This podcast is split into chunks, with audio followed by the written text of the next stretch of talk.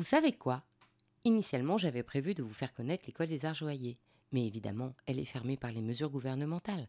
Alors en attendant, et comme nous sommes confinés, je vous propose d'écouter l'interview de la joaillère podcasteuse Claire Fillet, c'est-à-dire la rencontre entre le savoir-faire et le faire savoir.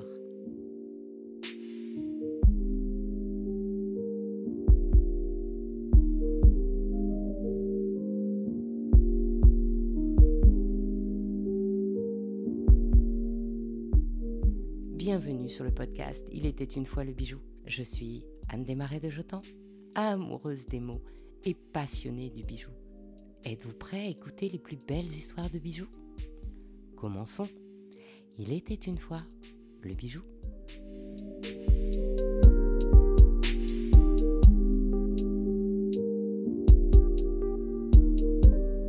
Claire, tu es quelqu'un d'absolument exceptionnel puisque toi, un, tu es joyeuse donc tu connais tous les savoir-faire et tu aimes comment on fabrique les bijoux. Ensuite, tu as une maison qui fabrique des alliances. Alors, on ne peut pas faire mieux sur l'amour des bijoux. Tu es la seule créatrice du podcast consacré aux bijoux qui s'appelle Rubis sur canapé. Alors, bonjour Claire. Bonjour Anne, merci beaucoup de m'avoir invitée. Je suis ravie d'être là. C'est vrai que j'ai pas l'habitude euh, d'être euh, l'interviewée et c'est très gentil à toi de me donner la parole. Est-ce que tu peux nous raconter comment tu es tombée en amour avec la joaillerie? Alors, c'est vraiment euh, une histoire d'amour qui remonte à très longtemps. J'ai toujours aimé les bijoux quand on m'en offrait, quand j'étais petite. voilà, c'est quelque chose qui est vraiment ancré en moi. Après, euh, c'est pas, j'ai pas toujours euh, voulu euh, travailler dans ce métier-là. C'était quand même un long cheminement, très naturel, mais un long cheminement. C'est vrai aussi que je viens d'une famille d'artistes avec mon père qui est pianiste, ma mère qui est graveur, donc il y a une sensibilité à l'art qui est là, même si pour le coup, pour les bijoux, je suis vraiment la seule, la seule là-dedans. Et euh, au début, j'avais commencé à faire des études très généralistes de droit et de, un tout petit peu et de gestion. Euh, j'ai fait une, licence. Je m'étais dit quand même, euh, c'est intéressant, mais j'étais pas, j'étais pas à ma place. voilà, je voulais vraiment travailler dans quelque chose d'esthétique. Et euh, à l'époque, j'avais pas encore, euh, que je savais pas que je voulais faire un travail manuel. J'étais plus euh, intéressée par la gémologie. Je voulais vraiment faire de la gémologie. J'ai trouvé un stage pendant les vacances entre ma deuxième et troisième année de fac chez une créatrice de bijouterie fantasy où je faisais toute la prod. Il y avait notamment une collection en bois, c'était super chouette. Et le fait d'avoir, voilà, de travailler différentes matières de travailler de ses mains, d'avoir rien du tout et après d'avoir un bijou. Ça m'a vraiment plu et puis je me suis dit oui, c'est un savoir-faire que c'est pas c'est pas du bullshit en fait. On, l'a et on l'emporte avec soi. C'est pas lié à un pays, c'est pas lié à une époque. Même si évidemment il euh, y a des nouvelles technologies, que ça évolue, mais euh, ce que j'apprends, ce que je sais faire, bah, je le saurai toujours et je l'emporterai euh, toujours avec moi n'importe où donc du coup, ça a dû être très courageux de reprendre des études. Tu es en troisième année de fac et là, tu retournes en CAP, c'est ça? Exactement. Donc, euh, passe de bac plus 3 à bac euh, moins 4, euh, 3, je sais pas, je me rappelle plus. Mais en soi, c'était pas le problème, en fait, c'était naturel, c'était juste plutôt stressant. Est-ce que... j'allais réussir? Est-ce que j'allais être douée dans ce métier-là? Est-ce que j'allais trouver un travail? Et au final, pour le coup, le fait d'avoir cette licence, bah, c'était quand même un côté rassurant parce que je me dis, bon, si je me foire, je peux toujours faire un master euh, d'autres choses et, et travailler euh, ailleurs. Et en même temps, ça devait quand même être très stressant parce que là, d'un seul coup, il faut savoir faire des choses avec ses mains. Et non seulement on a l'impression peut-être de repartir en arrière, mais surtout on a l'impression de ne plus rien savoir. Ah oui, vraiment, euh, je partais complètement de, de zéro. Et c'est vrai qu'il y a des anecdotes où moi, parfois, je me dis, enfin, quand j'y repense, d'être euh, aussi, euh, comment dire, euh, novice. C'est pour ça que d'ailleurs, quand parfois mes clients ils me posent des questions, il n'y a jamais de questions idiotes et il faut toujours les poser. Et je comprends qu'ils puissent ne pas savoir ça parce qu'en fait, on ne se rend pas compte de tout ce qu'on a appris comme savoir. Mais pour vous donner un exemple, quand j'étais au stage parce qu'il y avait un petit stage pour préparer le concours de l'école. on avait des outils et il y avait un maillet. Donc un maillet, c'est un peu comme un, un, marteau en bois qu'on tape dessus sur le métal. Et il y a des fraises. c'est des fraises, c'est comme ce qu'on a chez le dentiste pour un peu. Euh, et en fait, euh, j'étais là, euh, bon, bah, c'est quoi la fraise C'est quoi le maillet, quoi? Et bon, là, maintenant, c'est ridicule et ça me fait rire, mais j'étais quand même. je partais de rien, rien, rien du tout. Et, et les profs, ils rigolaient en disant, non, mais quand même, réfléchis deux secondes. Et en fait, mais non, si on n'a jamais. Bon, après, j'avais quand même, enfin, j'aimais bien les choses manuelles puisque j'avais eu un, un, petit établi où je faisais des choses euh, en bois, j'avais construit un petit meuble, mais euh, vraiment, en fait, euh, j'y connaissais rien du tout, du tout, du tout. Oui, ça devait être super stressant. C'était quoi le plus difficile?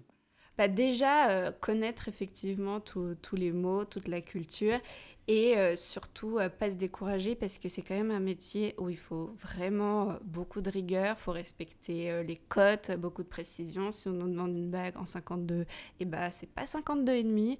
Et le métal, comme c'est de l'or, ça coûte cher. Enfin, faut pas se tromper quoi. Une fois qu'on a coupé, on a coupé. Ouais, il n'y a pas vraiment droit à l'erreur. C'est pas comme un dessin où on gomme, ah, on s'est foiré, faut recommencer. Non faut vraiment euh, être précis et avoir de la patience. Et moi, j'avais vraiment pas du tout de patience. Et donc, ça s'apprend la patience? Ouais, parce qu'on n'a pas le choix en fait. Il faut. Euh, et je voulais toujours aller trop vite, euh, faire ma chose, mais non. En fait, si le tracé n'est pas bon, bah, la suite ne sera pas bonne. Et donc, il faut bien prendre le temps pour chaque étape. Et c'est seulement après qu'on travaille sur la vitesse. Tant qu'on est encore en apprentissage, euh, faut pas, faut pas brûler les étapes. Et qu'est-ce qui te plaît le plus aujourd'hui dans ce métier? Ouh là là, il y a beaucoup, beaucoup de choses. Déjà, effectivement, de partir de rien du tout et après d'avoir un bijou, ça, en termes de satisfaction, c'est assez exceptionnel. Ce qui me plaît beaucoup aussi, comme euh, vous l'avez dit, moi je travaille, euh, je fais essentiellement des alliances et des bagues de fiançailles. Donc euh, j'accompagne des gens dans un moment heureux de leur vie. quand je fais telle alliance, c'est vraiment pour la personne, à ses mesures. Et je me dis, ah là là, euh, elle va la garder toute sa vie, peut-être qu'elle va les transmettre à ses enfants, elle va la regarder tous les jours, la toucher, c'est un symbole pour elle, et de faire partie, entre guillemets, de, de la vie des gens, ça c'est exceptionnel, quand on les rencontre, euh, d'écouter leurs projets, leur histoire, et aussi de voir euh, leurs yeux émerveillés quand ils sont super contents, quand il y a un amoureux qui dit ah elle a dit elle a dit oui elle l'a trouvé super belle. Bon bah ça c'est quand même euh, c'est quand même euh, magique.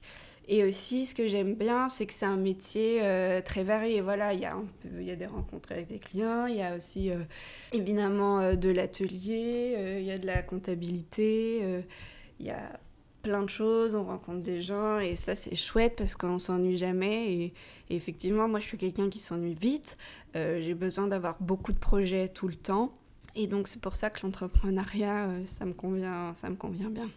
Alors votre alliance idéale? Hum, alors l'alliance, euh, j'ai pas réfléchi, mais une bague, j'aimerais beaucoup avoir une pierre de couleur. Bon, pas un diamant de couleur parce que ça, pour le coup, il faut quand même avoir les, les, moyens. Mais sinon, un diamant jaune, euh, oui, j'aimerais bien. non, mais euh, un beau euh, saphir, soit paracha. Un peu comme une pêche, quoi, en fait. Oui, voilà. Donc, une couleur un peu délicate, un peu très féminine, quoi. Ouais, voilà, une pierre de couleur, ça, ce serait intéressant pour moi et quelque chose euh, euh, d'assez travaillé, euh, pourquoi pas avec des gravures sur le corps de bague, avec d'autres pierres. voilà, j'aimerais bien d'avoir quelque chose d'un peu chiadé.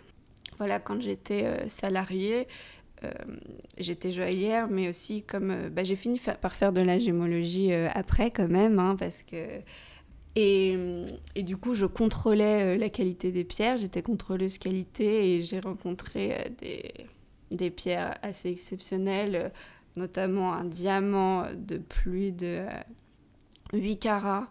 Je sais plus la note, je crois que c'était IF, donc c'est-à-dire Internally Flawless, donc quasiment sans défaut.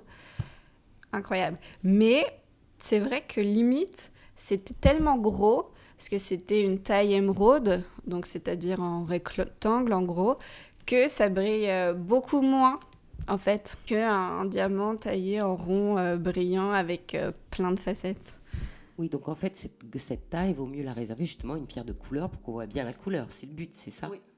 C'est vrai. Mais c'est quand même assez marrant de voir un diamant comme ça. Après, ça dépend aussi ce qu'on entoure. Là, c'était une grande parure avec plein d'autres diamants et, et, du coup, ça rendait bien. Mais euh, effectivement, juste poser comme ça, euh, ça n'a peut-être pas beaucoup d'intérêt. Du coup, quand vous voyez une pierre, vous imaginez la monture comme ça Vous avez des flashs? Ouais, ouais, ouais, souvent. euh, Enfin, ça, ça se passe pas dans cet ordre-là pour moi parce que j'ai pas de stock de pierres. Pour nous, c'est vraiment parce que avec euh, mon associé, est-ce que je suis pas toute seule euh, pour avoir créé Firo, on est deux. En fait, on a vraiment euh, des idées, on a envie de créer un truc. On va trouver les pierres qu'il faut. Ah bah quand vous parliez d'histoire d'amour, maintenant ça, ça, me revient. C'est pas une alliance, mais c'est magnifique histoire d'amour. C'est un monsieur qui est venu me voir pour ses 50 ans ou 60 ans de mariage, je sais plus. Les noces de diamant. Donc. Et, euh, du coup, il m'a dit Moi, j'ai pas d'idée, mais c'est noces de diamant, donc je veux un diamant assez conséquent quand même. Euh, Dites-moi euh, vos idées. Donc, ça, euh, c'est c'est hyper stressant, beaucoup de responsabilités, mais c'est aussi pour ça qu'on fait ce métier.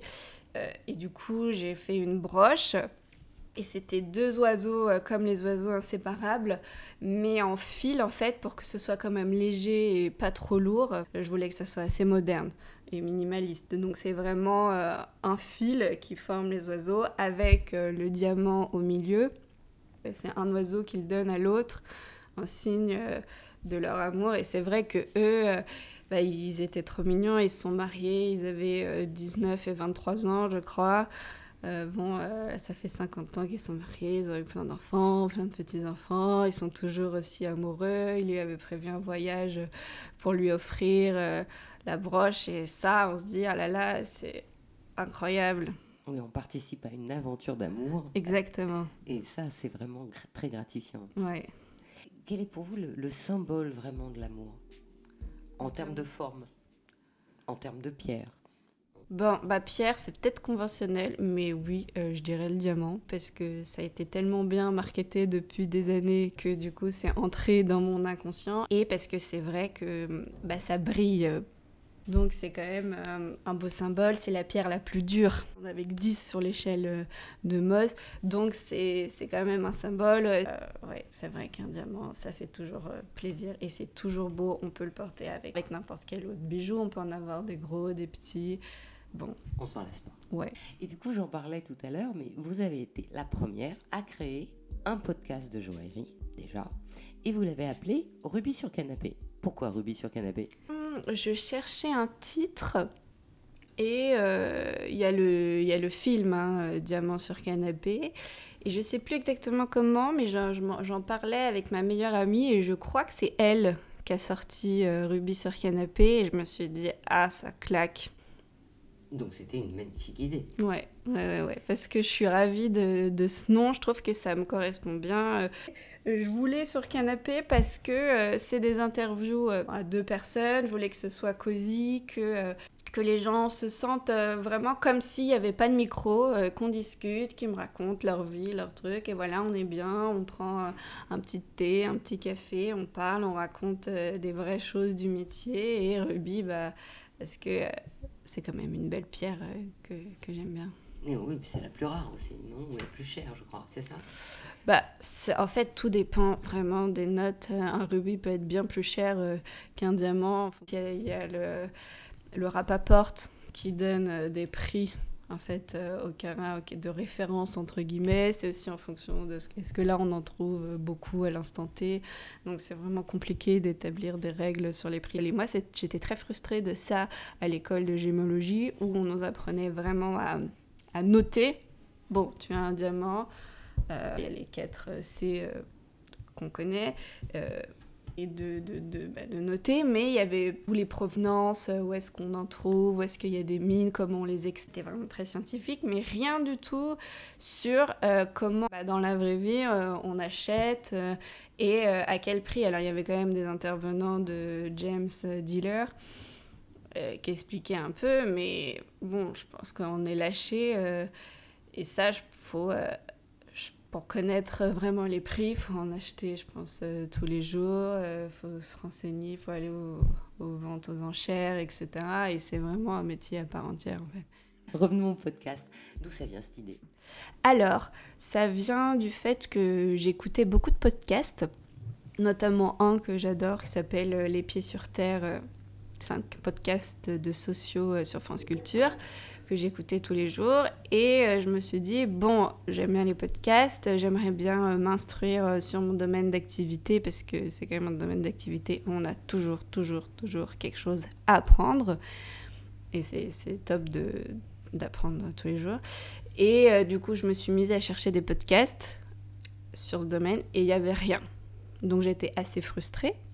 Et d'un autre côté, je me suis dit, bon, bah, il n'y a rien, il y a un créneau à prendre. Euh, je me suis renseignée un peu euh, avec euh, des professionnels que je connaissais, que j'avais rencontrés en leur demandant ah, est-ce que tu penses que c'est une bonne idée? Et, et, on m'a dit mais oui, bien sûr, vas-y, lance-toi. Et puis, comme je le disais tout à l'heure, je m'ennuie assez rapidement. J'ai toujours besoin d'avoir beaucoup de projets donc là, je me suis dit, bah, vas-y, euh, super, euh, c'est quelque chose, il n'y a pas, c'est quelque chose qui m'intéresse. Et je savais tout de suite quel format je voulais mettre. Donc vraiment que audio, pas du tout vidéo.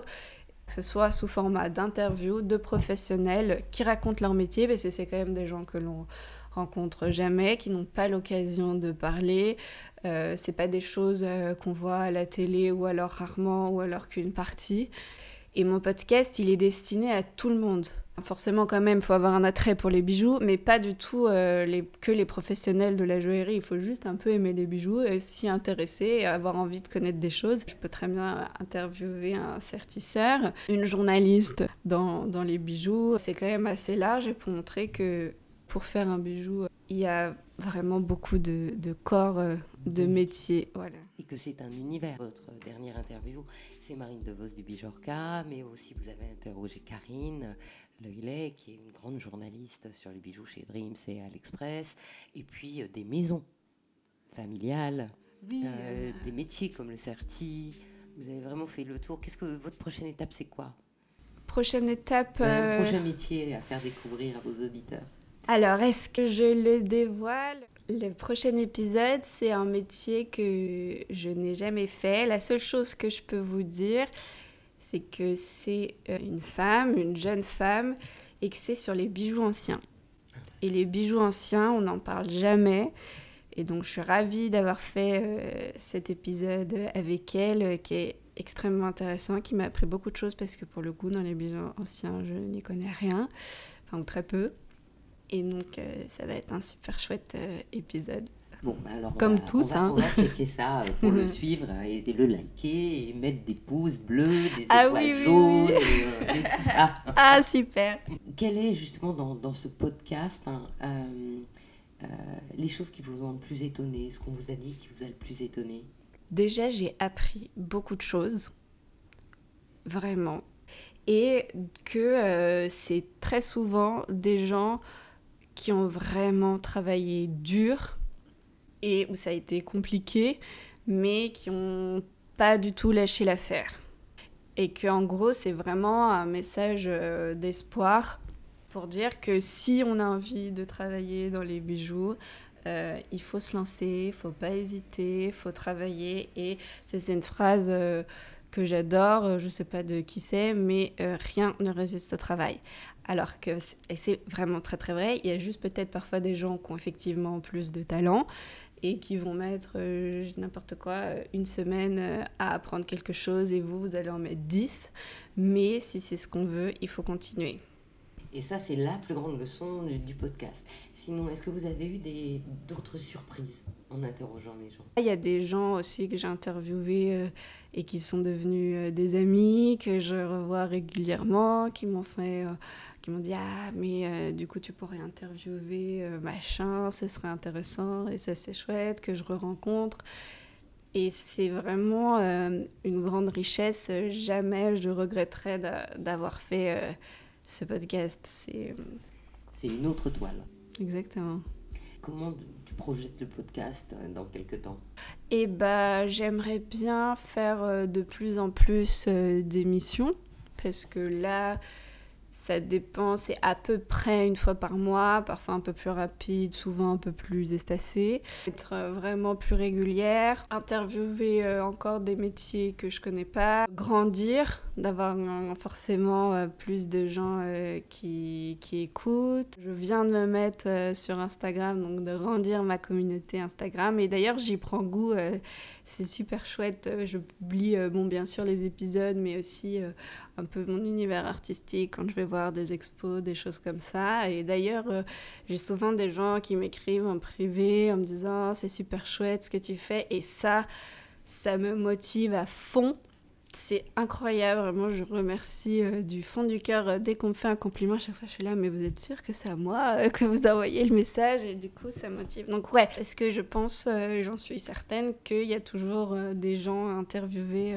à l'infini, des parcours atypiques, il y a des nouveaux métiers qui se créent, il y a des métiers qui évoluent. Donc il y aura toujours matière à travailler. Dernière question que je pose à tout le monde. Est-ce que tu as un bijou fétiche? Euh, Oui, bien sûr, j'en ai même plusieurs. Mais j'ai une bague euh, que j'adore et en fait c'était euh, l'année dernière ou il y a deux ans, je ne sais plus, mes amis qui ont fait une cagnotte pour euh, m'offrir euh, l'or, parce qu'elle est en or, euh, et l'or ça coûte cher, et surtout qu'elle est assez grosse cette bague. Et après, c'est moi qui l'ai fabriquée. Et donc je l'adore parce que c'est vraiment un symbole, je l'aime bien parce que forcément c'est moi qui l'ai faite, et puis c'est tout le monde qui s'est cotisé, donc j'ai tous mes amis avec moi. Et j'ai aussi un autre bracelet, enfin j'en ai deux. Il y en a un que j'ai sur moi. C'est une collection d'ailleurs qu'on a faite avec Firo on avait fait une collection euh, maman-bébé et c'était un nuage euh, où on pouvait graver le nom en, gros et le même pour le bébé qui est sorti. Et du coup, euh, moi j'ai fait un, un, petit chat que j'ai et mon fils il a le, il a le même en petit et j'adore euh, vraiment cette idée qu'on ait le, même bracelet, qu'on soit relié, ça me fait penser à lui. C'est vrai que les bijoux, euh, c'est des gris-gris, c'est des talismans, c'est des doudous. Euh. Et il y a un autre bracelet, je crois que c'est ma mère qui me l'avait offert, qui est avec de, de la nacre et de la turquoise dessus que j'adore, euh, que je mets pas tout le temps parce qu'il n'est pas forcément euh, facile à porter. J'avais une autre bague que ma mère m'avait offerte euh, avec un, un, saphir aussi que j'adore, qui était pour mes 18 ou 20 ans, je ne sais plus. Voilà, il y a beaucoup de bijoux auxquels je suis attachée, même des bijoux fantaisie. On m'a offert, que mes sœurs notamment m'avaient offert aussi à mes anniversaires, que je mets beaucoup. Et donc en fait, vos bijoux de talisman, c'est vos bijoux d'amour oui, mais de toute façon, même si c'est un bijou qu'on s'achète soi, il peut très bien devenir sentimental euh, parce qu'on s'y attache, euh, parce qu'on le porte. Merci Claire. Eh ben, merci beaucoup. Ainsi se termine cet épisode d'Il était une fois le bijou. Si cette histoire du bijou vous a plu, je vous donne rendez-vous dimanche, dans deux semaines, pour partager ensemble l'amour des bijoux. Retrouvez-moi sur le site Il était une fois les bijoux ou les réseaux sociaux et n'oubliez pas de mettre plein de cœurs, de pouces et de petites étoiles qui brilleront comme des joyaux.